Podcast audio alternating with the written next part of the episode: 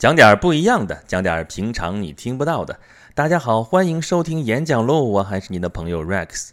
呃，上一期我们讲了一些跟戏剧有关的事情啊，我们标题叫做《世界是一个舞台》，这是莎士比亚的诗句，呃，莎士比亚的台词啊。那么我们今天不妨多说两句有关于莎士比亚的事情啊。我记得我之前节目提过一次啊，我呃多年以前去过一趟伦敦，去伦敦的时候就专门去这个莎士比亚的。环球剧院啊，Shakespeare's Globe Theatre，啊，Globe 我们翻译说叫环球剧院，但其实那个剧院它是圆形的，所以也有人说这就叫圆形剧院，也是啊。你说环球剧院搞得就跟好像跟全世界什么什么有什么关系，其实好像关系并不是很大啊。好，那个剧院是完全仿照着之前莎士比亚确实在里边演出过的那个剧院来建造的。那个剧院早之前那个剧院就莎士比亚时代那个时候剧院早就没有了。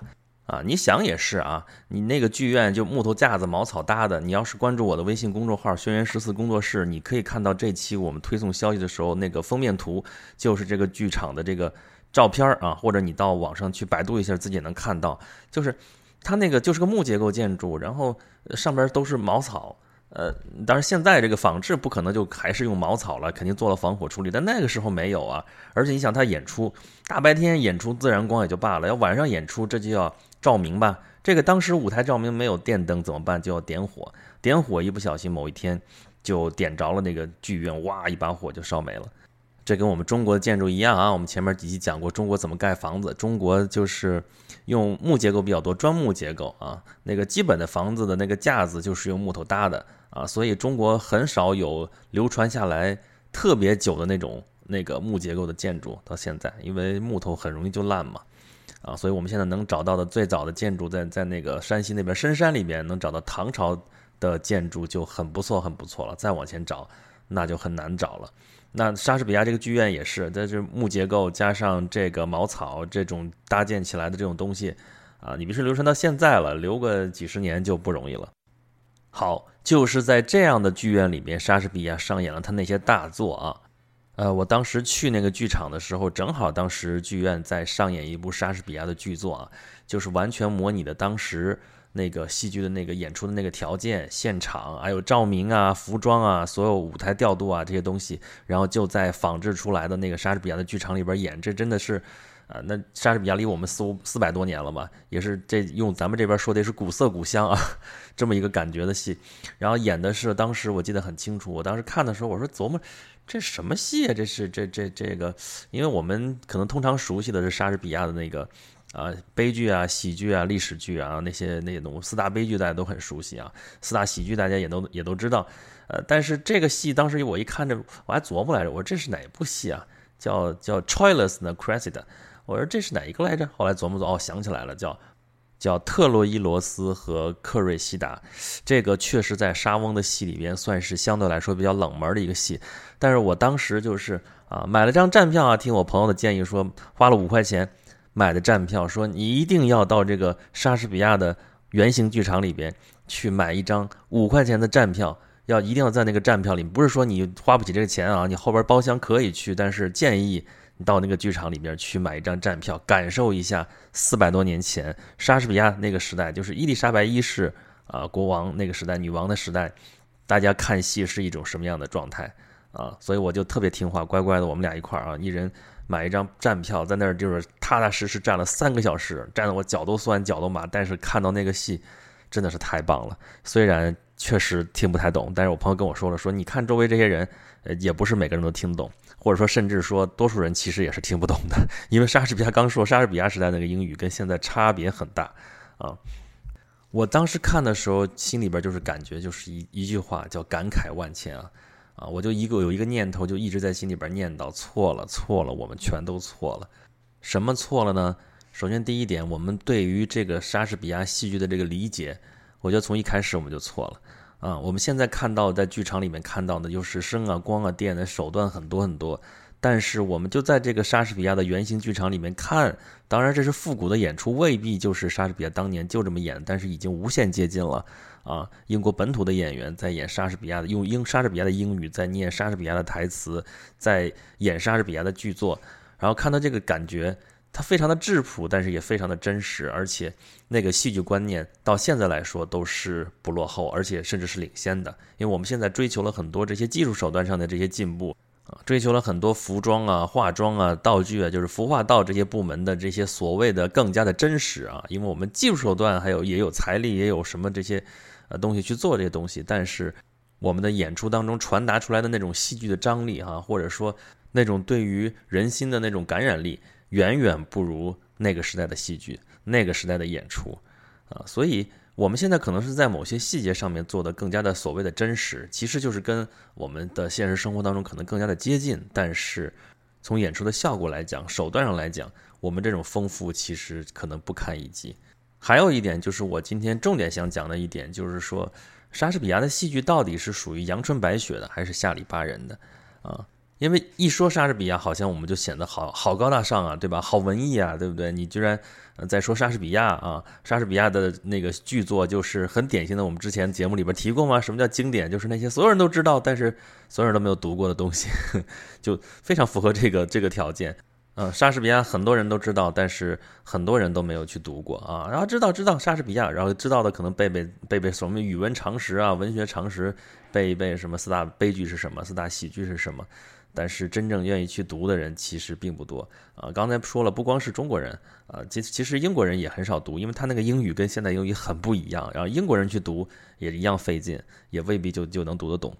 啊。但是在我们这个中间转换的过程当中，有一个有一个非常麻烦的事情，就是啊，我之前也提过。就是我们对于莎士比亚的这个翻译啊，其实是个很大的一个问题。这种跨文化的这种翻译本身就是个很麻烦、很麻烦的一个事情，很大的一个难题。这是中间产生的误读啊、误解，这种误会是非常非常多。我们在莎士比亚的翻译当中就犯了一个呃误会吧，呃，就是我们把莎士比亚翻译的特别特别的雅啊，特别特别的精英化啊。比方说，我们说见的最多、最流行的版本其实是朱生豪的译本，呃，朱生豪的一本就翻译的就把那个。因为莎士比亚他那个剧剧作确实是诗啊，但是他那一种无韵的诗，诗这种东西是最难翻译的。而朱生豪翻译过来的时候，又把它给散文化了。但是他散文化了之后呢，他又不是按照那种口语来散文化的，有很多书面语啊，就经常动不动就我记得特别清楚，就坦然怎么怎么样，坦然怎么怎么样，呃，就是人抬着不说抬着，一定要说鱼的字儿都看都不认识啊那样的，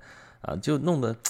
你说的好听点就特别雅。弄得说的不好听点，就是有点极其聱牙那种，就是很拗口。然后跟他说他是按照散文化来翻译的这个这个剧作，但是中间如果说引用到说那个诗句的话，他就按那个诗句按中国的那种嗯韵文那种诗词那种方式来来来翻译。但这种翻译吧，就感觉不像是，因为他不是中国人写的，他是。外国人的意思，然后又用中国字儿凑出来的，就感觉就像是啊初学诗那种，就就偏偏就找那生僻字，找那种特别特别显得特别呃有文化那种字儿往里面凑的，硬凑那种感觉。呃，你说他翻的好不好？他有他的独特之处，但是嗯，就是整个这个翻译过来这个劲儿感觉就不对了。而我们这次刚才我们说嘛，我们去专门是买站票去看那个剧院，那个现场那个环境，你能够感受到说，莎士比亚的戏其实本来是给老百姓看的。啊，的确，后来有权权贵啊，什么这些一些比较有头有脸的人也很爱看他的戏，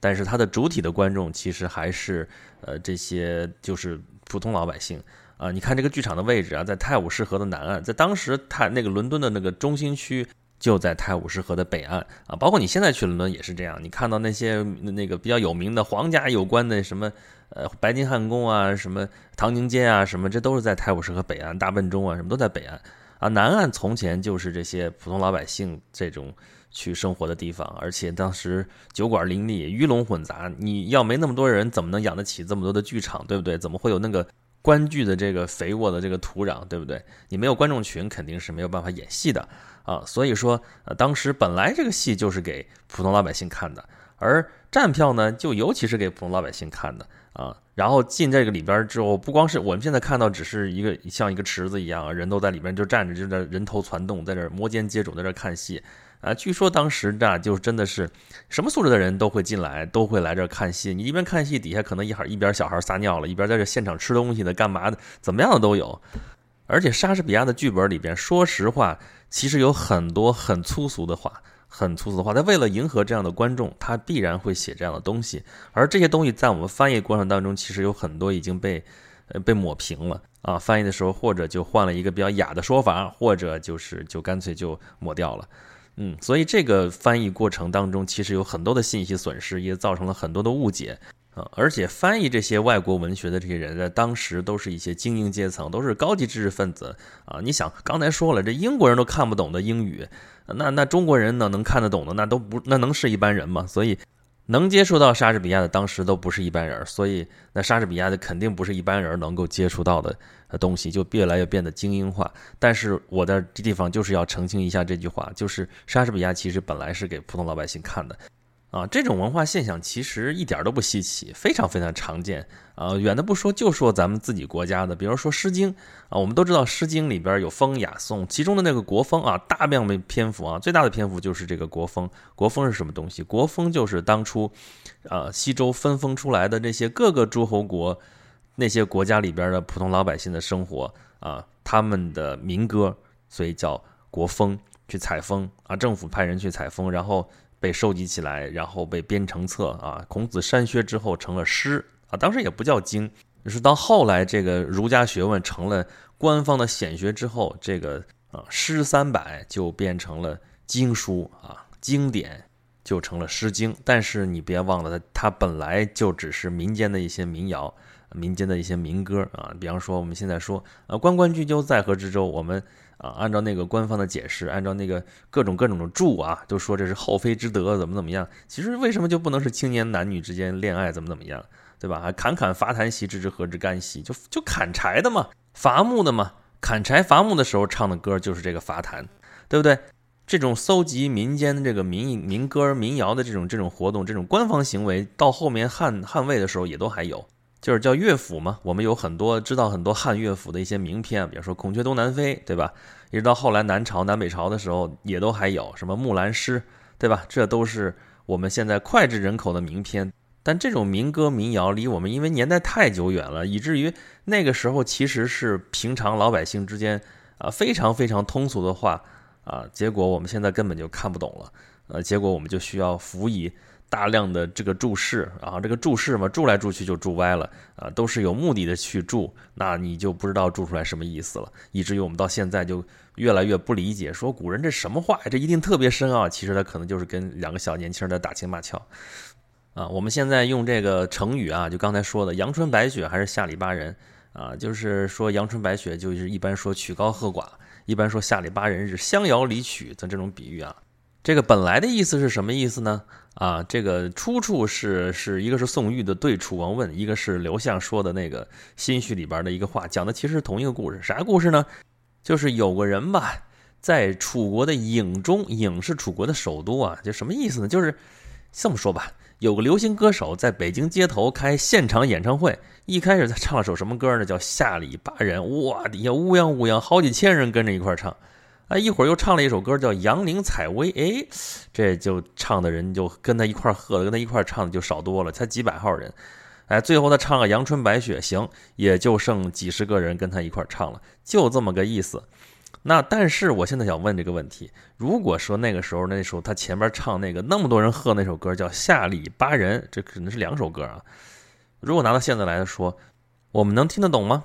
恐怕未必吧？什么叫恐怕未必？肯定你听不懂啊！那个时候人说话，现在根本无可考，根本就不知道那个时候。我们能知道他们用的跟我们差不多字儿，那个时代字儿当然也经过七拐八拐变过，我好歹还有迹可循。但语音这个东西可真的是没法流传下来，我们完全不知道他们在唱什么歌，也没法听那个曲子。就是要把那个歌词流传下来，也必须得经过专家再去好好研究，我们可能才能看得懂。那不也就变成阳春白雪了吗？所以那个时代的下里巴人就可能变成我们这个时代的阳春白雪。对于莎士比亚的戏剧来说，可能也是这样。这可能是最接近真相的一个结果，就是那个时代其实可能就是下里巴人的戏，到现在我们变成了阳春白雪。我们现在很多搞研究的人不相信这件事情啊。国外的好多研究人员也都也都在不停的在说啊，不停的在问，说这个莎士比亚到底是个什么人？说我们现在知道他的生平，其实很多地方有空白，我们是不是在了解的其实是另外一个人啊？甚至有人说说莎士比亚是不是就是伊丽莎白一世女王？她的私生子啊，他的私生子有个另外一个名字叫弗兰西斯·培根啊，这个这个人我们也都知道，说他的名言就是知识就是力量，对吧？啊，既然说他是伊丽莎白女王的私生子。然后呢，他有一个笔名叫莎士比亚，甚至有人说这个莎士比亚其实就是女王自己在用的这么一个笔名，他来写的这东西，因为他们就永远是不愿意相信说那么一个从乡下出身的这么一个绅士，他能够博古通今，能够有那么大的知识量，能够有那么大的词汇量，尤其是尤其，呃，他那个莎士比亚英语里边那个词汇是非常非常大，超出远远超出了一个普通人能够运用的这个词汇量。所以他们不相信是这样一个从埃文河畔的斯特拉特福德出身的这么一个乡绅能够办成的一件事情。为什么就不可能呢？为什么这种本来就属于人民的这种剧场艺术，一定要把它精英化，一定要变成阳春白雪呢？每个时代有每个时代的艺术啊。也许莎士比亚那个时候的剧作拿到现在来，确实可能只能放在书斋里去研究。但是我们已经看到了，我现在。用我的经历告诉大家，我看到了说莎士比亚的剧作，就算是照搬出来，照样有它的顽强的生命力。何况是我们可以对它进行改造、进行改编、进行用我们现在的这个时代精神去解读它、去挖掘它里面的那些内涵。更何况它本身就是给普通老百姓去观赏的，所以阳春白雪肯定很好。啊，有它的艺术价值，没有问题，没有任何问题。但你既然是阳春白雪，你就踏踏实实当你的阳春白雪，你不要老去求下里巴人的那个呃应和度，而下里巴人也不要老觉得自己是下里巴人，所以就不如阳春白雪那么高雅。让上帝的归上帝，凯撒的归凯撒，艺术的归艺术。咱就说艺术这点事儿，不要有事儿没事儿就把那些偏见扯出来。好，今天讲了点莎士比亚，讲了点阳春白雪，讲了点下里巴人。我还是以前的那种观点，就是觉得像艺术这种事情，我们最好能够单纯一点，能够纯粹一点，让我们做人是不是也能够纯粹一点？好，今天的节目就是这样。如果大家对我这节目有任何的意见和建议，欢迎您在听到这个节目的平台下面给我留言，我基本上都能看得到。啊，或者请关注我的微信公众账号“轩辕十四工作室”啊啊，目前来讲，我基本上是在这个公众号上，也就是推一推咱们这个演讲录的节目啊，每一期发了之后，我在会上面推一点儿，啊，除了这个讲的东西之外呢，还会有一点文字的内容，呃，后面呢，我们会陆陆续续推出一些其他的一些内容，包括我们下面我早就说过啊，预告过好多次了，我们下面可能会有比较大的一个专题。讲的内容可能光我在这讲就不够了，可能还会有一些配套的其他的内容，欢迎大家关注，欢迎大家来吐槽，谢谢大家，咱们下期再见了。